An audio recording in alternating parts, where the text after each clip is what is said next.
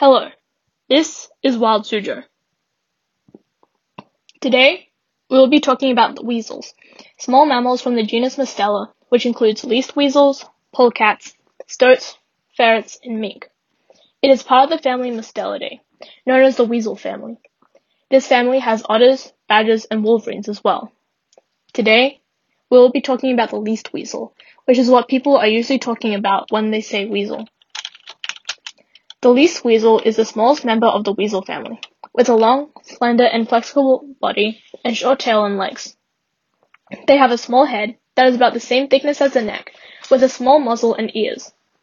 Least weasels can be found in many places across the world, and because of this, the color and length of their fur comes in many different colors, depending on where they live. The length of their tail can also be different, depending on where it lives. The back, flanks, legs, and tail are usually brown, the underside of the weasel is white, and the white fur does not blend into the brown fur. In the northern parts of its range, or the places where it can be found, the least weasel's fur will turn pure white in the winter. Weasels are carnivorous and will commonly feed on small rodents, like mice and hamsters. It can, but usually won't, attack adult hamsters and rats. They can also eat animals much larger than themselves, such as rabbits, hares, and grouse. They are strong predators, capable of killing prey up to 10 times their body weight.